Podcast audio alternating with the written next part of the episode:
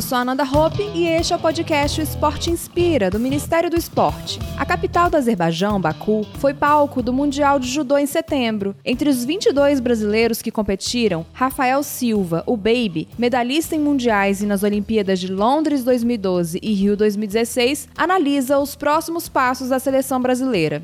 Eu penso que é um longo caminho, pensando até 2020, desde a definição da vaga até a preparação para os jogos em si. Então é um jogo de muita paciência, tentar evoluir, buscar aqueles pequenos ganhos. Quando está no, no, alto nível, no alto rendimento, os ganhos são cada vez mais difíceis, mais complicados de, de ganhar. Então eu preciso acertar esses detalhes, conversar com a CCU, conversar com o pessoal que contribui com o meu treinamento para poder ajustar esses detalhes e chegar bem para o Mundial do ano que vem, pensando também nessa disputa de vaga olímpica, pensando na Olimpíada. Fique por dentro das principais notícias do esporte brasileiro, acompanhando as nossas redes sociais e o portal rededoesporte.gov.br. Até o próximo episódio do podcast O Esporte Inspira.